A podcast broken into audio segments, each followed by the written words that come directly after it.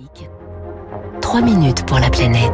Avec Baptiste Gabory. Bonjour Baptiste. Bonjour François, bonjour à tous. C'est un sujet sur lequel travaillent de plus en plus de climatologues et qui les inquiète, les points de bascule du système climatique. Une quinzaine de points ont été identifiés, tous sont scrutés car ils pourraient faire basculer la machine climatique. Et oui, ce sont ces systèmes ou écosystèmes qui, au-delà d'un certain seuil de réchauffement, eh bien, vont basculer de manière irréversible. Jean-Baptiste Salé, océanographe, climatologue au CNRS, auteur du dernier rapport du GIEC. Il y a tous ces éléments du système climatique qui peuvent basculer dans un état nouveau et donc qui peuvent changer d'état. C'est notamment le cas des, des calottes polaires, euh, la circulation océanique qui peut euh, s'arrêter et euh, le, le dépérissement forestier.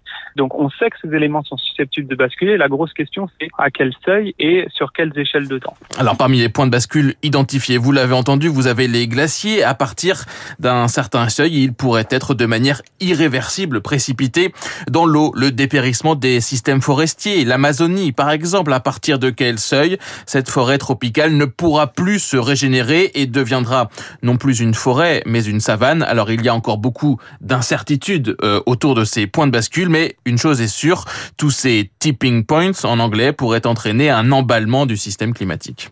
Un certain nombre de ces points de bascule sont associés à des, ce qu'on appelle euh, rétroaction positive, c'est-à-dire que relâchement de plus de gaz à effet de serre dans l'atmosphère, donc typiquement le pergélisol ou euh, le dépérissement forestier. Il y a peu de risques que ces éléments de bascule au, au siècle, mais il faut prendre en considération ces éventualités. C'est important de savoir quel est le, le pire qui pourrait arriver pour euh, s'adapter correctement. Exemple avec les glaciers antarctiques. Deux de ces glaciers, Thwaites et Pine Island, situés en Antarctique de l'Ouest, sont particulièrement surveillés car ils perdent ces dernières années de la glace. Ont-ils déjà atteint leur point de bascule?